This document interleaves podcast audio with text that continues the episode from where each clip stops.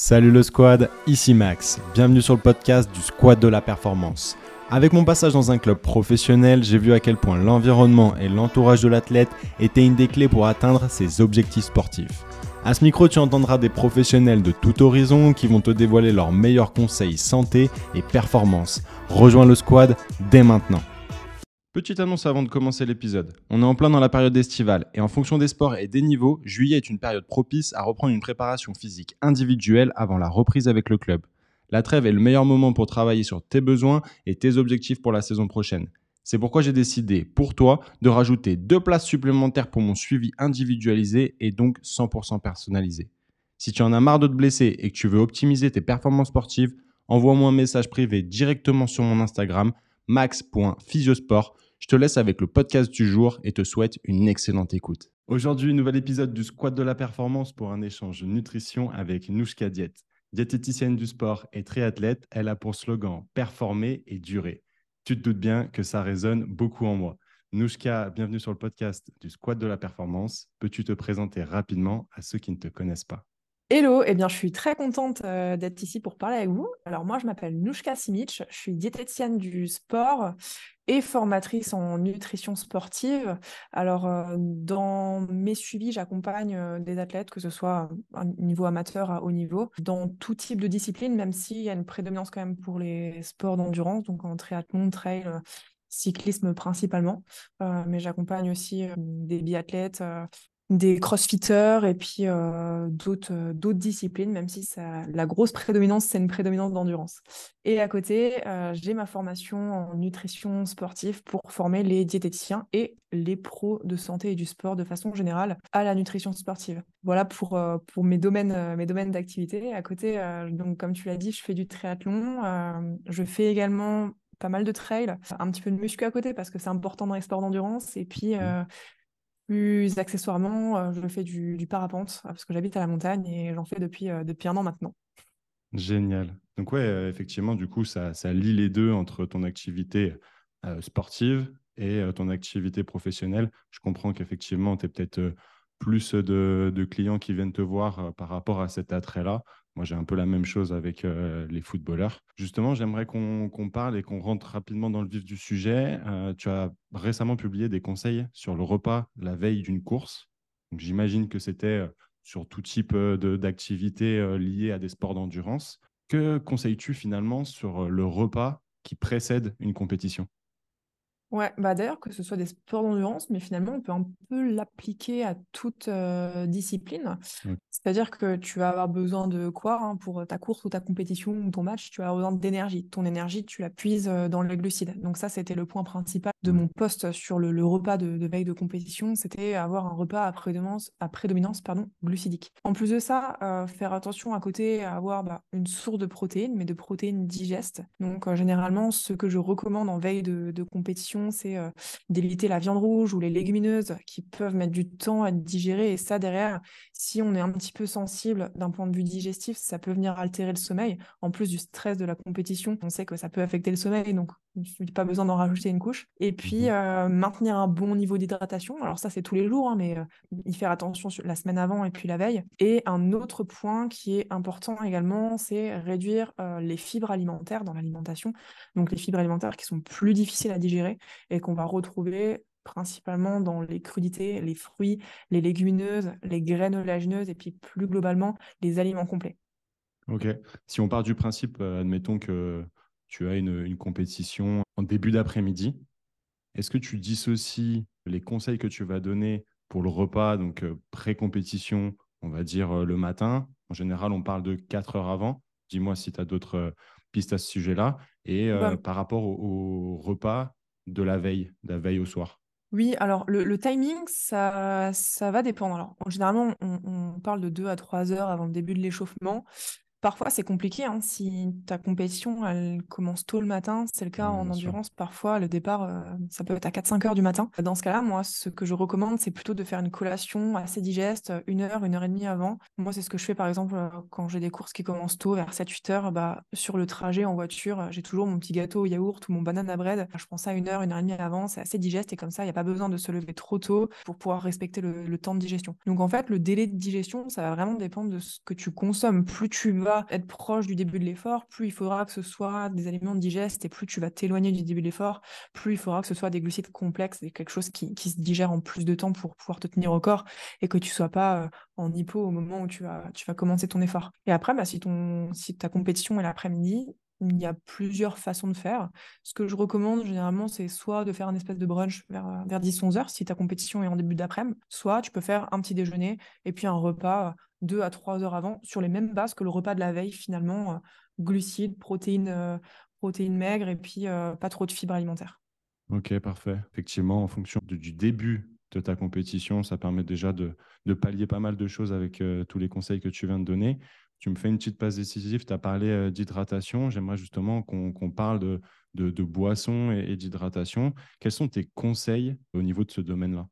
Alors, l'hydratation, c'est quelque chose qui est souvent négligé chez le sportif. Quand on pense nutrition, on ne pense pas toujours hydratation, alors que c'est important, tant au niveau santé que performance, puis performance physique et cognitive finalement. Plus tu es sportif, plus tes besoins hydriques sont importants. Déjà parce que tu transpires plus, donc tu perds plus d'eau, et puis également parce que le muscle est plus riche en eau que le tissu adipeux. Le muscle, c'est 70% de flotte à peu près, alors que euh, la masse graisseuse, c'est 15 euh, à 20%. Donc forcément, plus tu es musclé, plus tes besoins en eau sont importants. C'est la raison pour laquelle généralement euh, les les hommes ont des besoins hydriques plus importants que les femmes parce que leur, taux de masse musculaire est plus, plus important. Donc voilà, le, but, c'est d'avoir déjà une bonne hydratation au quotidien. Pour avoir un ordre d'idée, moi, ce que je conseille pour pas trop se prendre la tête, c'est d'avoir 1,5 litre à 2 litres d'eau hors entraînement. Évidemment, ça va varier en fonction du profil de l'athlète. Si tu as un homme euh, d'un mètre 90 et 100 kg, ça va être différent d'une femme d'un mètre 50 et 45 kg. C'est pas les mêmes besoins. C'est bien de le rappeler, ouais. Ouais, bien sûr. Mais euh, voilà, environ 1,5 litre à 2 litres. À côté de ça, en plus de l'eau que tu vas consommer euh, euh, bah, bah, via l'eau, simplement, tu as aussi l'eau que tu vas avoir dans les aliments. Les mmh fruits, les légumes, les laitages, ce sont des, aliments qui sont riches en eau, hein, qui contiennent à peu près 90% d'eau. Donc, ça va participer à l'hydratation. Et puis, à côté de ça, tu as les besoins liés à l'entraînement, où là, plus ton effort va être intense et plus tes besoins hydriques seront importants quand tu vas courir une heure, tu n'auras pas les mêmes besoins hydriques que euh, si tu fais euh, une heure de muscu, par exemple. Puis ça, ça peut varier en fonction de l'intensité et de la température extérieure. Mais pour pas trop se le chou, euh, moi, je recommande d'avoir à peu près 500 ml d'eau par heure d'effort. Et après, ce que tu vas consommer, ça va dépendre de la durée de l'effort et du type d'effort. Voilà, est-ce que je consomme juste de l'eau? Est-ce que je consomme des électrolytes? Est-ce que je consomme une boisson d'effort? Plus l'effort va être long et intense, plus tu vas devoir apporter quelque chose dans la boisson. Ok. Il y en a justement qui ont euh, pour conseil effectivement de donner un peu un cadre, d'autres qui vont dire il vaut mieux euh, attendre la soif, alors que d'autres disent justement il ne faut pas attendre la soif. Quel est ton point de vue par rapport à tout ça? Ça dépend, euh, parce que certaines personnes ressentent la soif et d'autres pas trop. Donc, euh, si tu as un athlète qui court euh, un ultra trail et qu'il a pas trop soif, moi, je vais pas trop lui recommander d'attendre la soif, parce que si au bout de trois heures, il commence à avoir soif, il aura perdu depuis bah, 2 à 3 litres d'eau. Donc, ça dépend. C'est vrai que on entend hein, que les sensations de soif, c'est assez intuitif généralement. Et au-delà de ça, euh, si ton effort n'est pas très long, tu ne risques pas vraiment d'avoir de soucis liés à la déshydratation. Pourquoi? Parce que même si tu es déshydraté à 1 ou 2% de ton poids corporel, ça va pas vraiment engendrer de diminution de tes performances, que ce soit au niveau physique ou cognitif. Il faut vraiment une déshydratation de l'ordre de 3 à 4% pour commencer à avoir une diminution des performances, un risque augmenté de troubles digestifs, des troubles de l'attention. Et pour avoir cette, cette déshydratation-là, pardon, il faut soit être sur un effort qui est assez long, soit avoir déjà un terrain euh, propice à la, déshydratation. Si tu ne bois pas bien au quotidien, bah, il se peut que tu commences ton effort, tu es déjà déshydraté et donc la déshydratation peut arriver plus vite. Ça dépend vraiment du contexte. Mais moi, en général, je donne des, tips avec des, recommandations par heure d'effort et puis après, il bah, faut essayer de les, les respecter. quoi. Ouais, on comprend bien que de toute façon, il y a des conseils généraux et puis après euh, des conseils individuels. Et c'est tout l'intérêt finalement euh, de faire appel à, tes services. Euh. Ouais, tout à fait. Justement, pour aller un peu plus précisément sur, sur ce sujet-là, à un moment donné, dans un de tes posts, tu as parlé de boissons d'attente, boissons d'effort et boissons de récup. Je pense que c'est des choses qui ne sont pas forcément connues de, tous. J'aimerais qu'on parle un petit peu de tout ça. Ouais, alors euh, bah, pour commencer avec les, boissons d'attente, les boissons d'attente, c'est une boisson que tu vas consommer dans l'heure euh, généralement qui précède le départ d'une compétition. Quand est-ce que je recommande ce type de boisson? Alors, soit pour les sports à haute exigence énergétique, donc les, sports euh, surtout d'ultra-endurance, soit pour les sportifs qui vont être stressés, pour qui ça, les rassure finalement d'avoir une boisson avant, avant l'effort. Il faudra faire attention à ce que cette boisson elle soit plutôt composé de, sucre à index glycémique bas, comme le fructose par exemple, et pas utiliser la même boisson que tu vas consommer à l'effort. Ça, c'est ce que je vois souvent quand je récupère des athlètes.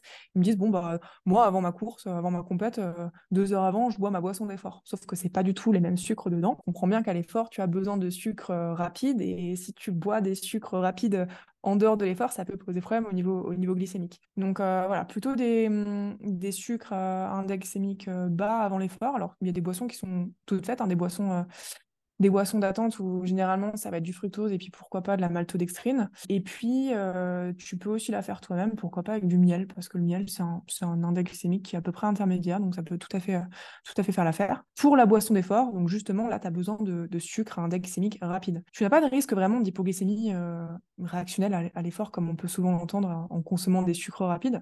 Pourquoi? Parce qu'à l'effort, avec l'intensité de l'effort, tu vas sécréter des catécholamines qui vont diminuer la sécrétion d'insuline. Donc au final, tu vas pas avoir vraiment des, gros pics d'insuline et puis une hypoglycémie réactionnelle derrière.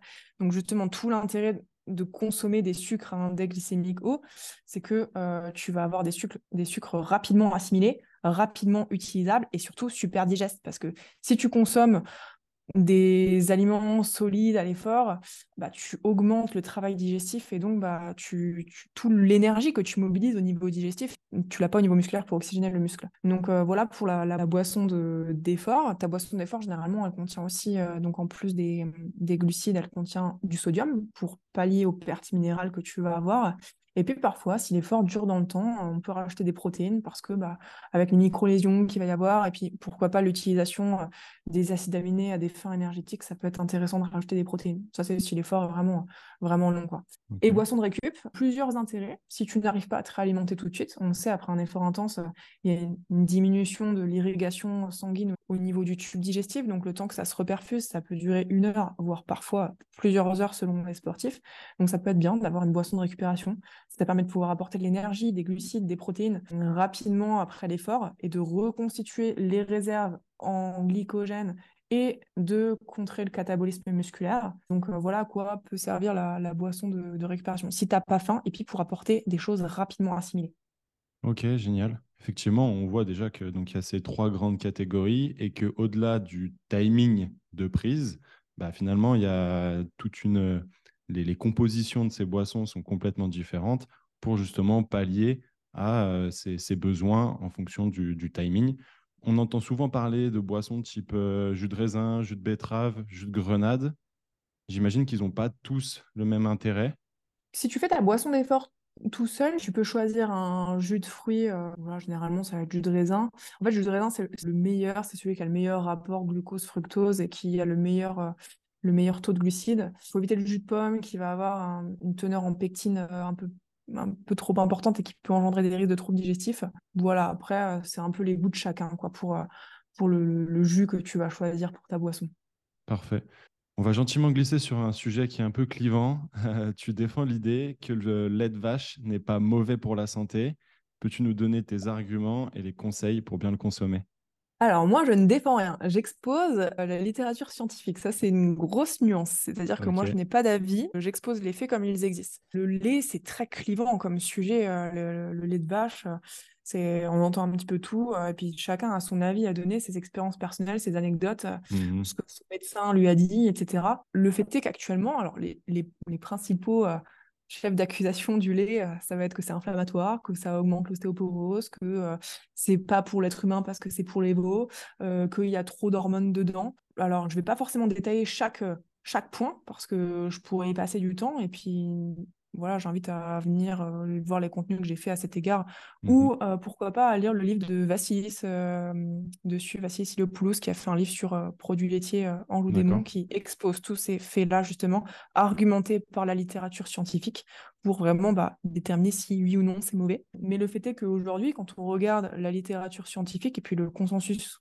scientifique qui existe lorsqu'on regarde les méta-analyses, le rôle des produits laitiers est plutôt neutre. Enfin, les produits laitiers ont plutôt un, rôle bénéfique sur l'organisme. Ça aurait plutôt un avantage euh, pour la santé Après, c'est pas quelque chose qui est indispensable, c'est-à-dire qu'on peut se passer euh, des produits laitiers, mais il n'y a pas vraiment de raison qui pousserait à s'en passer, sauf si tu es intolérant sur le plan digestif, mais il faut savoir qu'il y a moins d'un pour cent de la population qui est intolérant au lactose, en fait.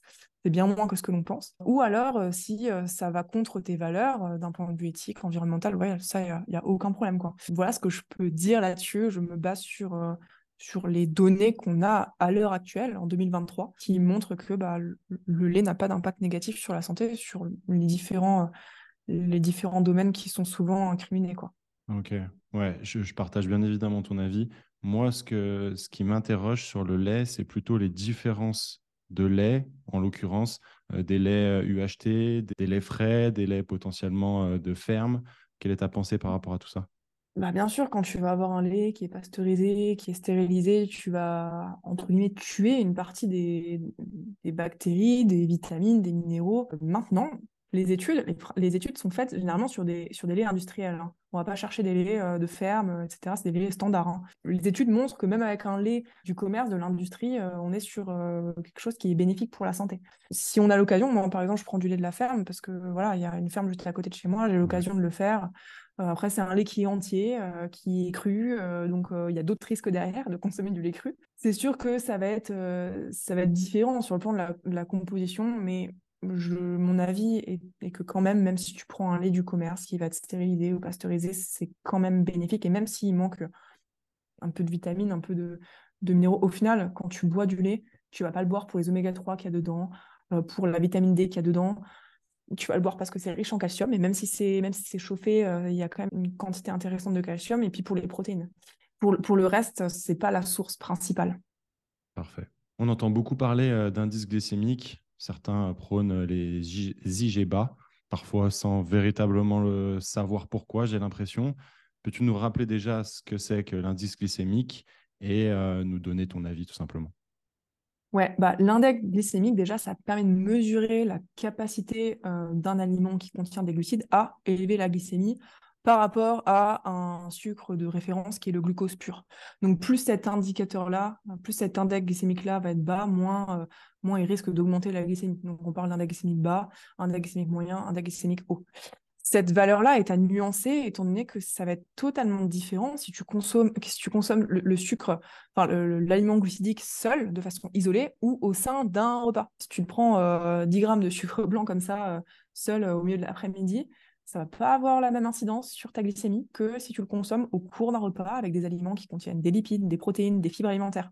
C'est vraiment ton bol alimentaire complet qui va influer sur euh, les conséquences que ça va avoir après sur ta, sur ta glycémie. Donc euh, j'imagine que même euh, d'un point de vue de la maturité d'un aliment, de la manière dont tu vas le cuire, tout ça, ça va aussi influencer son indice glycémique Ouais, la, cuisson, si un fruit est plus ou moins mûr, par exemple, on sait qu'une banane verte, bah, un, un, IG plus bas qu'une banane euh, super mûre. La matrice aussi, est-ce que l'aliment va être mixé ou pas? Si euh, on est sur une purée ou une pomme de terre euh, cuit vapeur, ça va pas du tout être la même chose. Et puis, bah, à côté, les aliments qu'il va y avoir à côté, forcément. Du coup, ça fait le lien aussi avec la question sur les timings de prise alimentaire en fonction de, par rapport à une compétition, par exemple où tu vas peut-être jouer sur ces indices glycémiques, entre guillemets, en fonction de, du moment de, ta prise alimentaire. Tout à fait. Ouais, c'est pour ça que je te disais, en fonction de si tu manges une heure ou trois heures avant ton effort, ça va pas du tout être la même composition. Trois heures avant, tu vas peut-être pouvoir manger du pain complet, alors qu'une heure avant, on évitera. On sera plutôt sur quelque chose de plus digeste. Ok, parfait. Avec l'avènement du, du Nutri-Score depuis quelques années, j'ai l'impression qu'on a voulu simplifier, entre guillemets, euh, les étiquettes alimentaires. Euh, déjà, qu'est-ce que tu penses de ça Et est-ce que tu éduques tes euh, clients sur la lecture des euh, étiquettes alimentaires? Alors, le Nutri-Score, si ça fait débat aujourd'hui, moi, je pense que ça reste quand même une aide. Ça reste quand même un indicateur qui permet d'orienter les choix alimentaires. Après, notre rôle, c'est de réussir quand même à éduquer au-delà du Nutri-Score. Il ne pas s'arrêter à un A ou un B sur, sur une étiquette. Moi, alors, au-delà du fait, c'est pas ma, mon, mon domaine de, de travail principal, de, de travail sur la lecture d'étiquettes, bien que je le fais, hein, mais moi, c'est plutôt apprendre à composer l'assiette, savoir quoi mettre dans l'assiette, faire les bons choix alimentaires et puis les bonnes quantités en fonction des besoins. Après, bien sûr, plus tu vas manger brut, mieux c'est quand même. on ne peut pas dire que manger industriel et transformé, c'est bien. Et moins tu manges transformé, mieux c'est. Maintenant, quand tu fais des choix, quand tu prends des aliments qui sont quand même transformés ou industriels, c'est bien de savoir quand même lire, lire les étiquettes alimentaires, même si au final, c'est des aliments que tu manges ponctuellement. Donc, finalement, c'est pas parce que ça va avoir une mauvaise une mauvaise composition, pardon, que ça va poser des problèmes, ça compose 10% de ton alimentation. Après, bah, en fonction des, groupes euh, d'aliments, on va faire attention à plusieurs choses. Exemple, si tu prends des produits laitiers, tu peux regarder quand même que sur la liste des ingrédients et sur les valeurs nutritionnelles, bah, il n'y a pas 35 grammes de glucides ou de matières grasses. Ça, c'est clair. On sait quand même que ça doit principalement être bah, des protéines avec un petit peu de glucides, mais pas que ce soit trop sucré, trop gras. Donc euh, voilà, tu vas orienter après en fonction des, groupes, euh, des groupes d'aliments. Et puis, tu peux regarder la liste des ingrédients hein, sur, un, sur une étiquette, mais la liste des ingrédients ne reflète pas toujours si un aliment est bon ou pas bon. Euh, même, alors là, on ne va pas forcément rentrer dans ce débat-là des additifs, mais tous les additifs ne sont pas mauvais. Certains sont même indispensables pour la santé de chacun. Les gens euh, qui ne sont pas forcément euh, avertis sur la nutrition, c'est dur de savoir si un additif est bon ou pas bon. Enfin, je veux dire, ça c'est normal. Je comprends les gens que qui, se disent bah, s'il y a un additif dedans, ça peut potentiellement être néfaste. C'est difficile de savoir si c'est sain ou pas. Si par exemple tu prends des légumes surgelés, regarde que l'ingrédient principal, ce soit des légumes et pas du sucre. C'est parfois le cas. Hein. Ou le deuxième mmh. ingrédient, c'est du sucre parfois, après l'huile de tournesol, et puis tu sais pas pourquoi, ils mettent du dextrose et machin. C'est hum, plutôt au cas par cas, en fonction des groupes d'aliments, regardez vraiment euh, ce qu'il y a dedans. Quoi. Ok, tu, tu m'apprends complètement quelque chose là sur euh, les additifs, parce que c'est quand même vachement diabolisé. Est-ce que tu peux nous donner quelques exemples d'additifs qui euh, sont euh, plutôt euh, bons pour nous, comme tu l'as dit? Bah, par exemple, certains conservateurs sont quand même bons parce que si tu ne mettais pas de conservateur, bah, ça pourrait engendrer des risques bactériologiques derrière et il pourrait y avoir plus de maladies et de et d'infections alimentaires. Si ça t'intéresse et si bah, ça intéresse tes auditeurs, mmh hum, je t'invite à aller voir le, le compte de de Clément, euh, Clément Noblet, qui est diététicien et qui fait vraiment une grosse éducation sur la partie euh, édulcorant, euh, additif et qui avertit vachement sur le, sujet. Et lui, en l'occurrence, il est très calé là-dessus. Génial. Bah écoute, ouais, on ira voir tout ça parce que je trouve que c'est beaucoup diabolisé aujourd'hui dans les médias, etc. Et peut-être parfois à tort. Donc c'est bien aussi de nuancer le propos, je pense. Et le fait est que c'est toujours la dose qui fait le poison. C'est-à-dire que c'est pas parce que tu vas consommer un yaourt avec des édulcorants dedans, ou même du, coca euh, zéro ou un autre soda 0% euh, que derrière, euh, tu vas avoir un cancer. quoi. Il faut vraiment des quantités astronomiques pour que derrière, ça ait des répercussions. Et dans le cadre d'une alimentation équilibrée, avec une alimentation principalement brute, bien équilibrée, c'est pas parce que de temps en temps, tu vas rajouter quelque chose de transformé que ça va avoir une incidence sur ta santé. Mmh. Ça fait le lien quand même avec euh, cette fameuse loi de Pareto du 80-20, ou en tout cas après chacun met le curseur un peu où il veut. Si effectivement 80-90% euh, de ton alimentation est correcte, tu peux te permettre euh, aussi d'avoir peut-être un peu plus d'aliments plaisir, si je puis dire, pour compléter ton alimentation.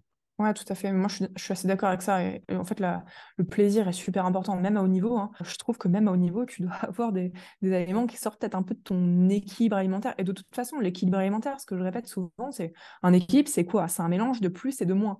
Donc, il ne faut pas qu'il y ait que des moins dans ton équilibre alimentaire. Quand je parle de moins, je parle de légumes, je parle de protéines maigres, je parle de choses euh, qu'on qualifie de saines.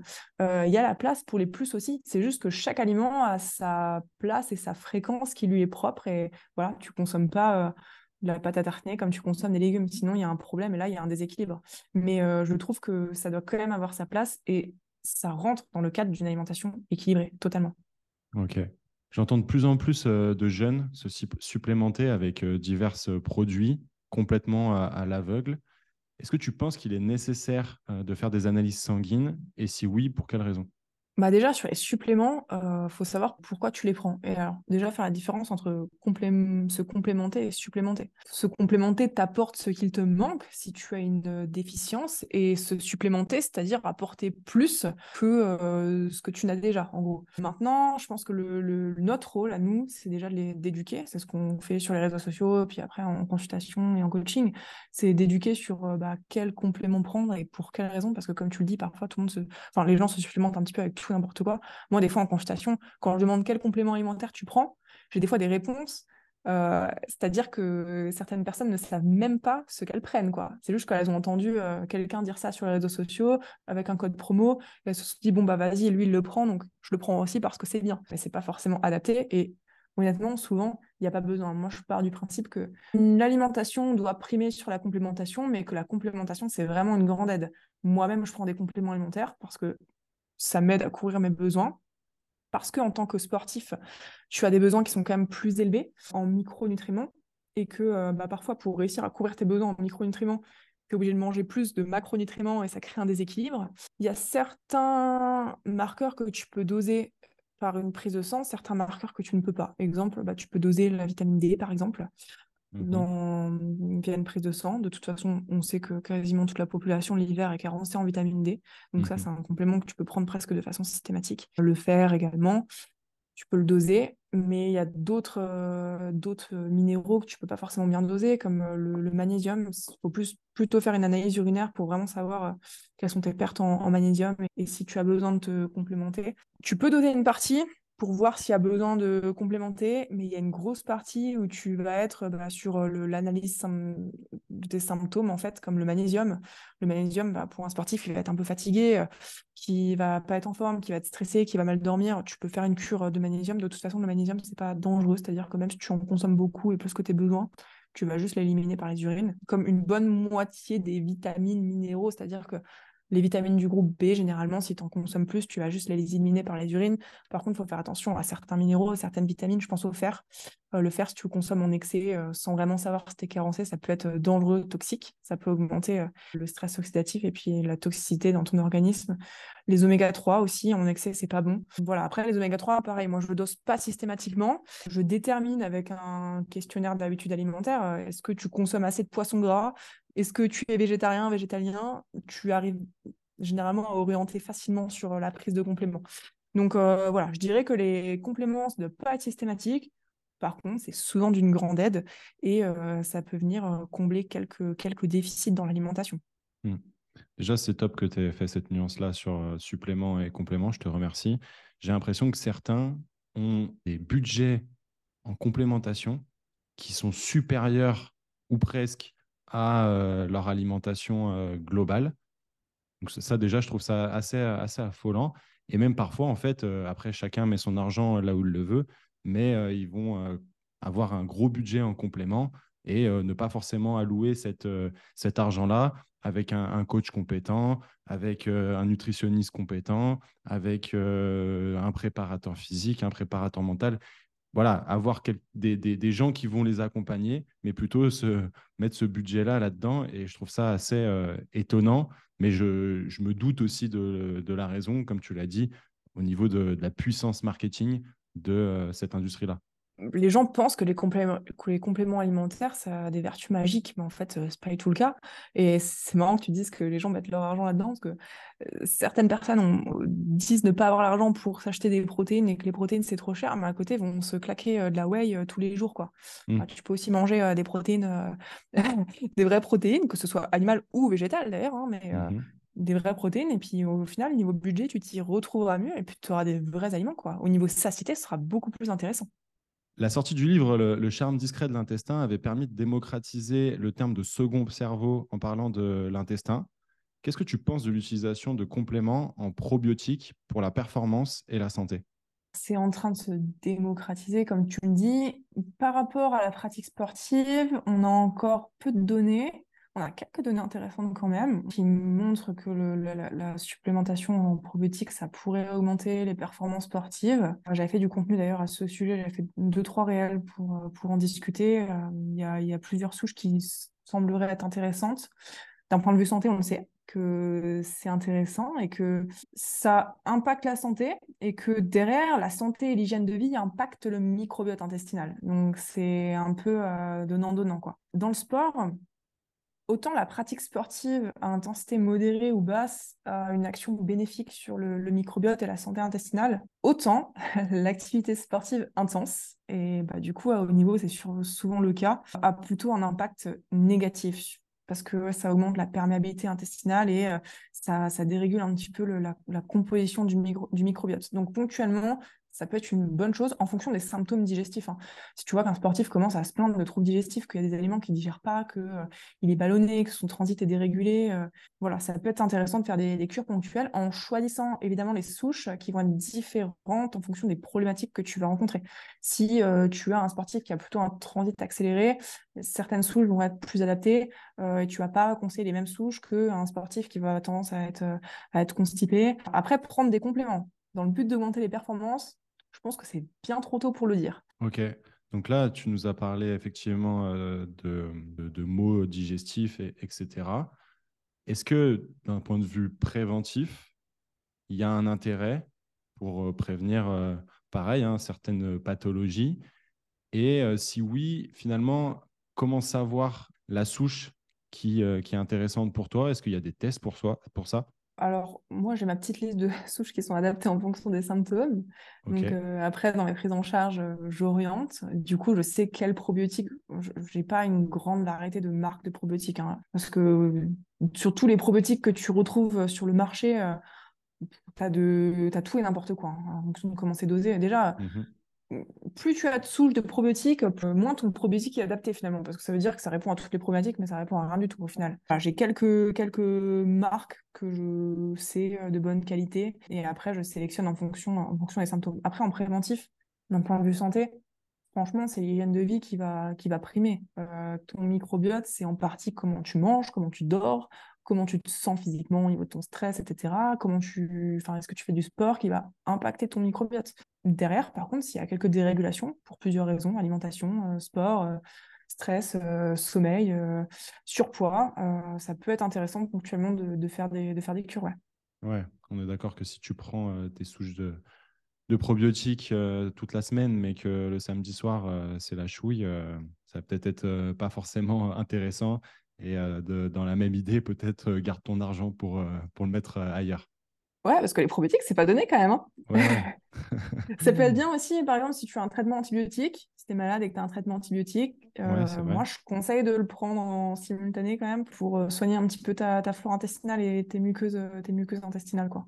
Parfait, très clair. Tu proposes des stages de trail, de, de vélo et, autres.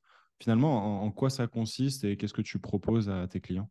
Ouais, alors il y a une première édition qui a eu lieu euh, en mai dernier. C'est parti de l'idée où moi j'avais envie d'aller un peu à la rencontre des gens et de leur proposer quelque chose en réel. Parce que bon, actuellement je fais surtout de la visio, que ce soit dans mes suivis ou, mes formations. J'avais envie d'allier le sport et la nutrition. Donc mes stages Nutri-Sport, euh, c'est quoi? C'est on se retrouve quelques jours euh, en Haute-Savoie, dans un chalet, autour d'une discipline sportive. Donc, c'était le trail, mais là, en août, euh, ça va être, euh, il va y avoir deux stages trail, un stage vélo et un stage bien-être pour les gens qui sont un petit peu moins sportifs, mais qui veulent quand même bah, se remettre un petit peu en forme et puis en apprendre plus sur le sport et la nutrition. Et durant ces quelques jours-là, on est en groupe. Les gens sont encadrés par des coachs sportifs spécialisés dans, la discipline et moi en nutrition. Et euh, bah, il y a un plan d'entraînement qui est adapté sur les quelques jours. Et euh, moi, derrière, j'interviens sur toute la partie nutrition. Donc, il y a des conférences nutrition durant ces stages-là, des ateliers nutrition. Là, pendant le, premier stage trail, il y a eu un atelier euh, faire ses recettes de l'effort maison. Il y a eu un atelier sur les collations, il y a eu un atelier bah, cuisine également, une conférence nutrition.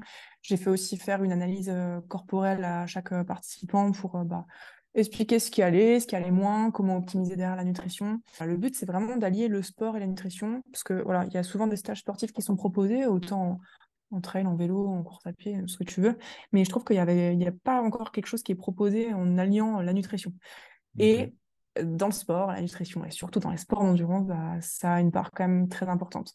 Donc, euh, ce premier stage, ça a été un succès. C'est pour ça que j'ai voulu le développer avec un stage vélo et un stage bien-être.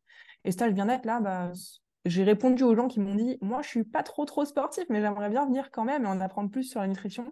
Donc là, c'est vraiment un stage où ça va être du rando, de, la rando, du pilates, du renforcement musculaire, du yoga, avec euh, sous forme de séminaire nutrition, des, conférences sur des thèmes différents de la nutrition, des, ateliers cuisine pour, euh, pour cuisiner des assiettes saines, des collations saines, etc. Donc voilà ce, que je propose depuis cette année avec, euh, avec ces stages-là.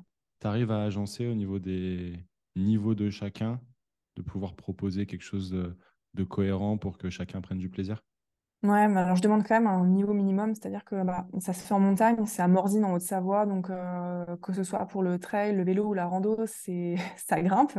Donc euh, je demande quand même, pour le stage trail par exemple, je demande à ce que tu sois capable de courir trois jours d'affilée, minimum 10 à 15 km en montagne. Si tu es débutant, alors pour le premier stage, on avait une ou deux débutantes qui ont réussi à s'enquiller quand même 50 bornes en trois jours avec 3000 euh, mètres de dénivelé elles ont réussi.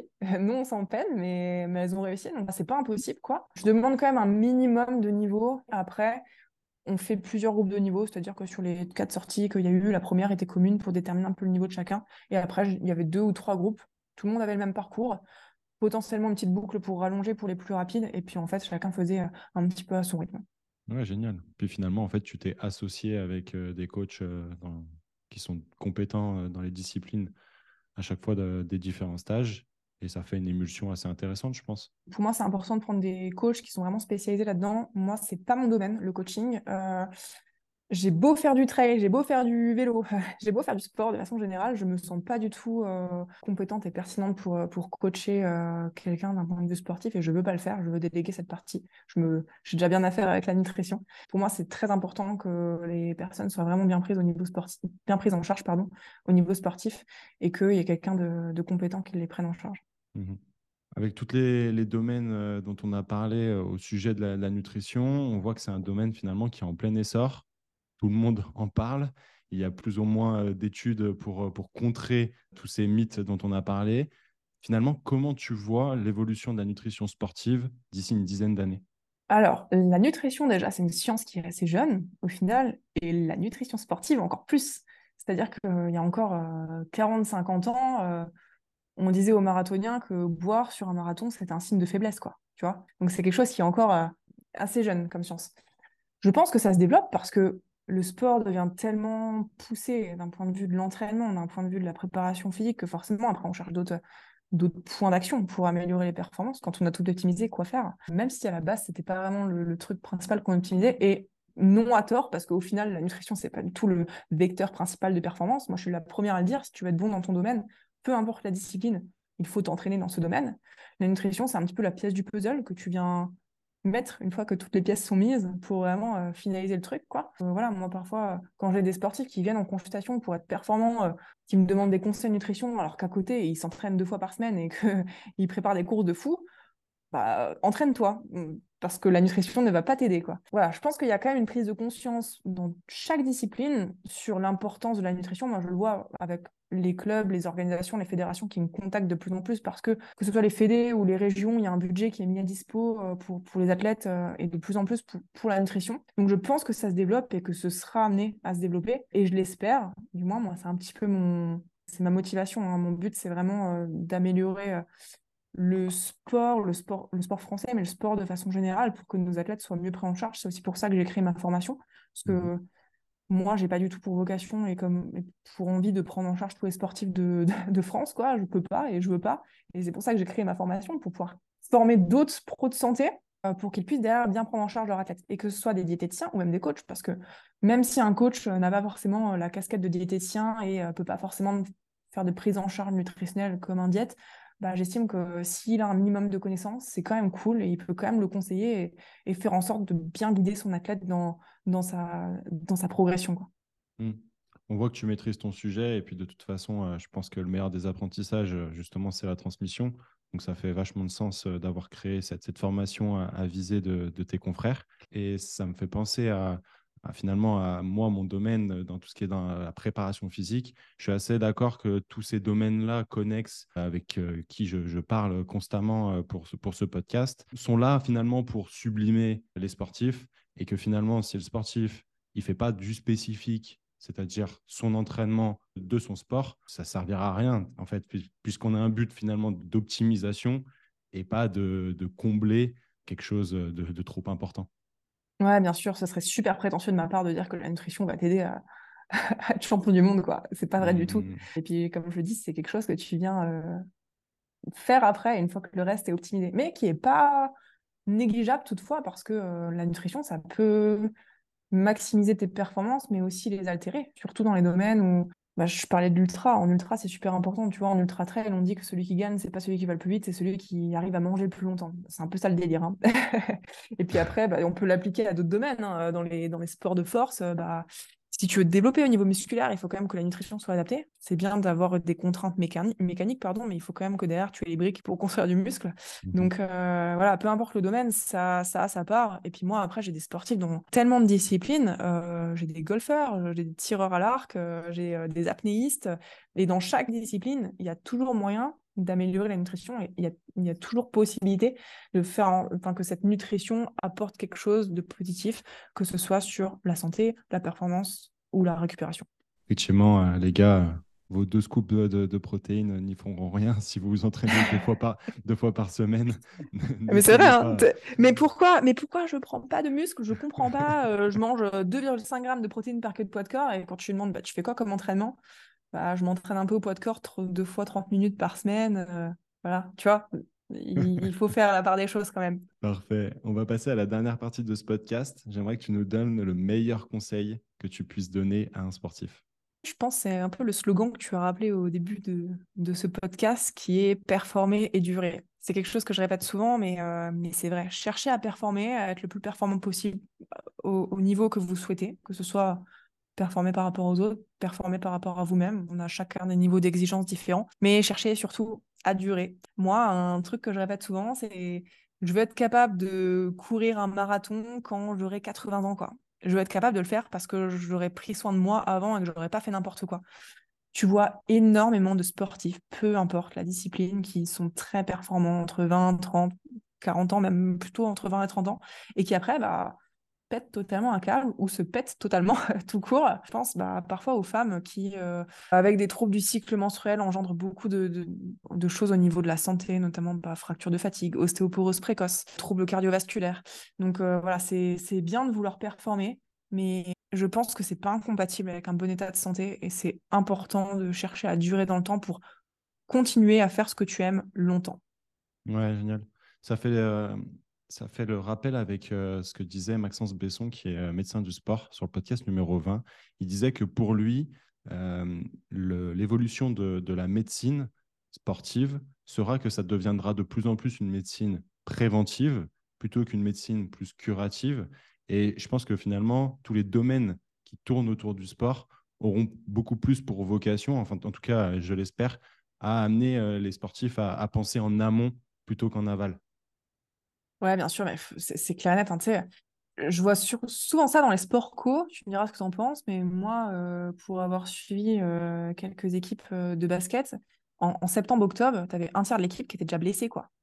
Enfin, je veux dire, c'est pas normal. je, je pense qu'il y a Le problème, c'est que les sportifs bah, tirent, tirent, tirent, tirent dessus, et puis, bah, mince, quand je suis blessé, je vais commencer à faire attention. Mais ouais, mais en fait, c'est avant qu'il faut commencer à faire gaffe pour que ce moment où tu es blessé euh, n'arrive pas, quoi, ou arrive euh, moins fréquemment, parce que c'est quand même beaucoup trop récurrent.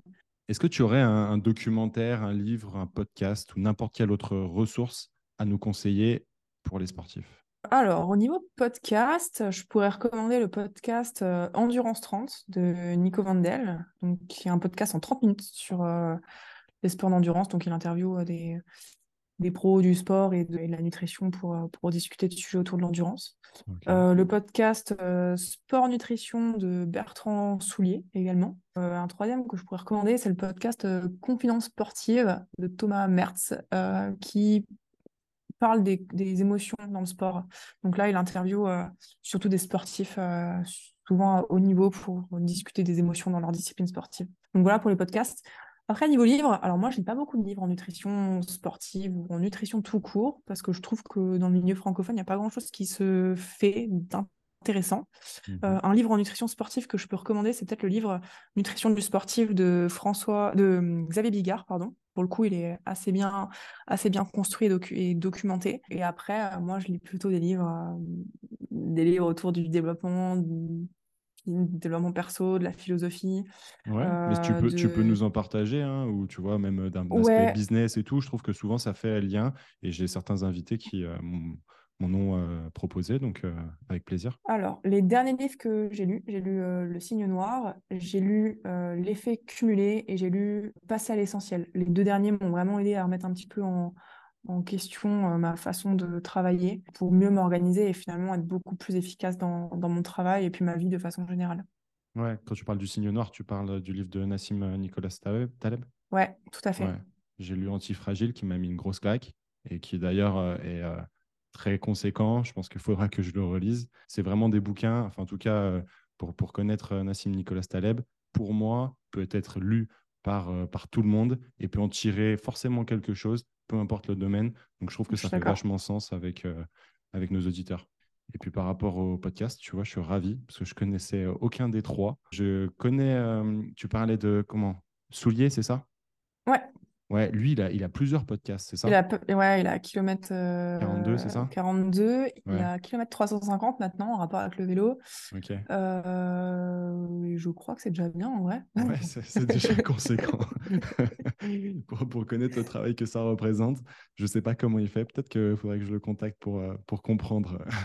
je crois qu'il a fait une formation là-dessus. Ah ouais? Ouais, je crois, il me semble. Ouais, je sais que c'est aussi son, son domaine euh, au niveau de, de, la création de, de de contenu, tout ça. Si tu pouvais passer un moment avec une personnalité, qu'elle soit vivante ou non, qui serait-ce et pourquoi? Je crois que je vais te dire Thomas Pesquet. En vrai, parce que je pense que j'aurais beaucoup à apprendre de lui, parce que je trouve que c'est une personne exceptionnelle sur tous les domaines. Ce mec est parfait sur tous les domaines. Et euh, ouais, je pense qu'il aurait beaucoup de choses à m'apprendre, tant d'un point de vue euh, intellectuel euh, que sportif. Et je pense que j'aurais envie qu'il me raconte aussi tout ce qu'il vit. quoi. Génial.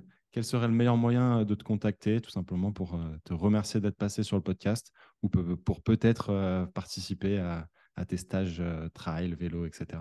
Instagram principalement. Donc mon Insta c'est nouchka.diet, nouchka.diet. Et puis sinon par mail ou sur mon site internet fourchettebasket.fr. Voilà mes trois plateformes principales. Ouais, parfait. Bah, je mettrai tout ça bien évidemment en lien dans la description. Je vais te poser la dernière question, la question passe décisive. Qui aimerais-tu entendre passer au micro du squat de la performance? Je pense que tu pourrais inviter Thomas Pesquet. Si c'est le cas, appelle-moi. J'assiste au podcast.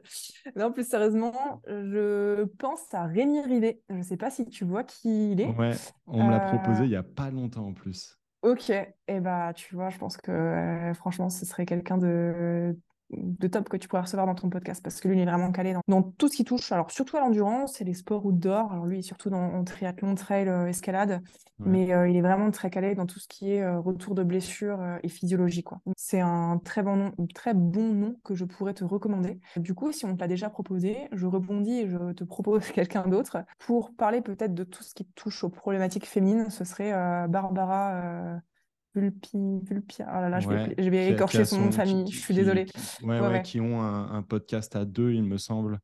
Euh, voilà. sur euh, Femmes et Podcast. Femmes femme, sportives, ouais, c'est ça. Ah, euh, mais elle, du coup, bah, elle a créé sa formation sur, sur la ménorée pour aider les femmes à, retrouver leurs règles. Et elle, est très calée dans tout ce qui touche aux problématiques féminines et aux problématiques du, cycle menstruel. C'est la première fois qu'on me la propose, mais c'est vrai que j'ai pensé à, à, ces deux intervenantes parce qu'elles sont deux sur, sur ce podcast et euh, c'est vrai que les, les, sujets liés à, la date féminine euh, m'intéressent. J'ai pas mal de clientes, euh, donc athlètes féminines. c'est un vrai sujet qui, qui me passionne et j'ai fait plusieurs podcasts à ce sujet-là. C'est toujours intéressant de, de varier les, les, idées, varier les, les, propos. Et puis, de toute façon, il y, a tellement à dire que je vais te laisser le, le, mot de la fin pour conclure tout ça. Eh bien, merci à toi euh, déjà de m'avoir euh, invité sur ce podcast. C'était vraiment, vraiment chouette. Et merci euh, à tous ceux qui nous ont écoutés. Et j'espère que ça vous a intéressé, que ça vous a appris quelques trucs et que vous avez passé un bon moment.